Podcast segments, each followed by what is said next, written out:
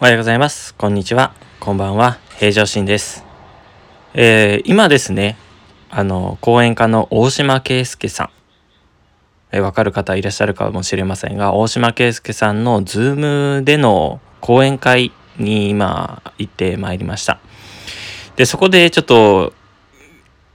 運が良くって質問させていただくことができたんですよね。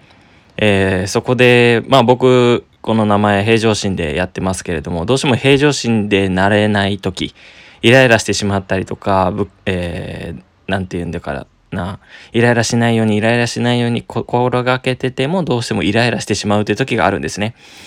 なのでその時どうしたらいいですかっていう話を聞いた時に、やっぱりどうしてもイライラしてしまうと。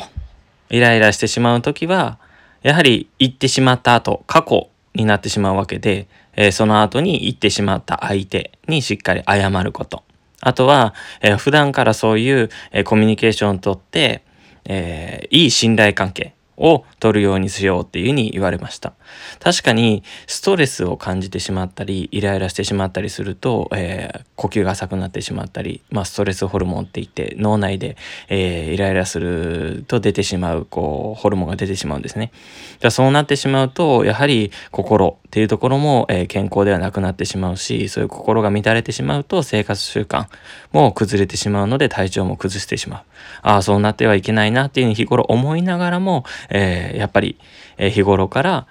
えリハビリと一緒でコツコツとコツコツと心のリハビリもしていかないといけないなって、えーリハビリする側だけれどもそういうことに気づくことができたので、えーそのアウトプットをですね覚えて覚えているこの感情のままに、えーここに残していこうかなと思っております。はい。以上で、え終わらさせていただきます。